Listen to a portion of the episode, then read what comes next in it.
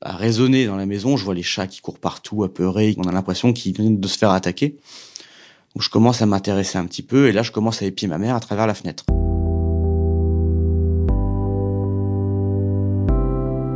À ce moment-là, ma mère était plus au téléphone et elle était en fait en réalité en train de fracasser la vaisselle de la grand-mère de mon père euh, dans une auge de maçon avec un marteau. Au milieu des bruits de vaisselle cassée, on entend beaucoup le tire-bouchon fonctionner également.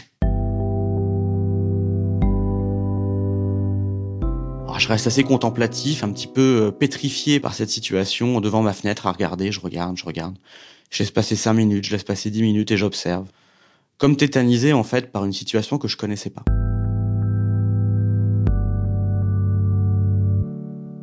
Au bout d'un bon quart d'heure, une bonne vingtaine de minutes, je sors de ma tétanie et je me dis qu'il serait quand même temps que je bouge et que j'arrête de contempler impuissant euh, ce spectacle un peu désolant, un peu sordide. Donc je rejoins ma mère qui était à l'extérieur, qui avait les mains en sang, euh, qui marchait plus droit et qui était véritablement ravagée par le chagrin. Le visage boursouflé de larmes, euh, dans un état, un état vraiment inquiétant.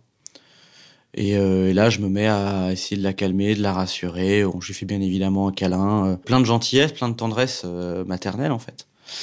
Et puis, euh, donc, je remarque qu'il faut bien quand même s'occuper de, de plus urgent. Je vois qu'elle a les mains complètement tailladées.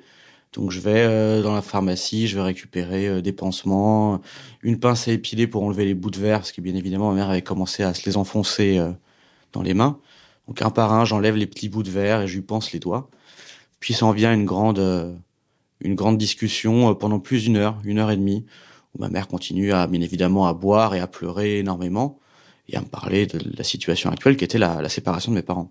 En fait, ma, ma mère venait de comprendre que mon père avait quelqu'un d'autre la, la, discussion, elle n'a pas un intérêt extraordinaire. C'est la discussion de quelqu'un qui, d'un enfant avec quelqu'un qui est ivre, mais en même temps plein d'amour pour son fils et qui a un besoin désespéré de le rassurer sur le fait qu'il restera jamais seul et que et que sa vie ne changera pas ou peu. C'est-à-dire qu'elle va essayer de me dire que peut-être que ça peut s'arranger. Toujours essayer d'être rassurant, toujours rester dans le dans le paraître, dans le sauvetage des apparences. Et moi, j'avais déjà compris que vu la nuit qu'on a traversée ensemble, ça n'était pas possible.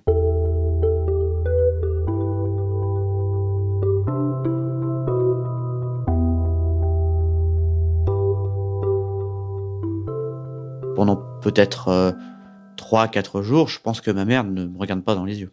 Et il y a une honte énorme. Un enfant de 13 ans n'a pas à s'occuper de sa mère euh, qui vient de se séparer de son époux. Et elle se dit qu'elle qu a raté quelque chose. Et encore une fois, c'est la, la pensée commune et de la bienséance. C'est-à-dire que dans son idéal, il aurait fallu me protéger de ça.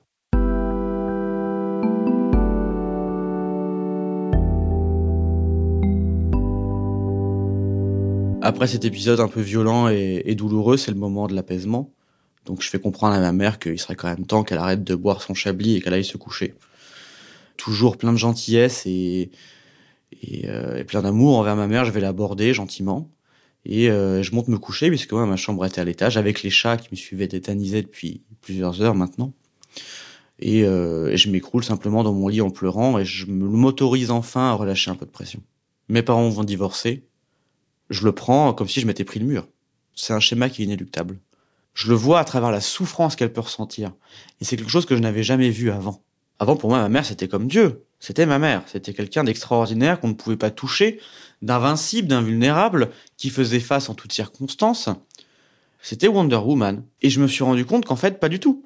C'était une personne normale, un être humain, en fait. Et j'ai peut-être appris ce soir-là ce que c'était qu'un être humain.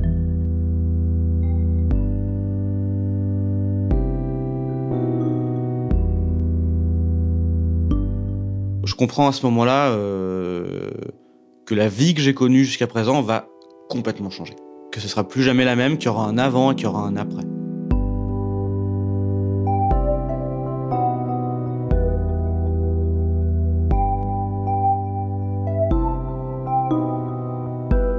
On est en 2005, euh, je rentre au lycée euh, tranquillement. On a une organisation de vie qui est un peu rodée avec mes parents maintenant. Je vis chez ma mère, je vais un week-end sur deux chez mon père, je vais euh, deux fois par an en vacances avec mon père, le reste du temps je suis chez moi.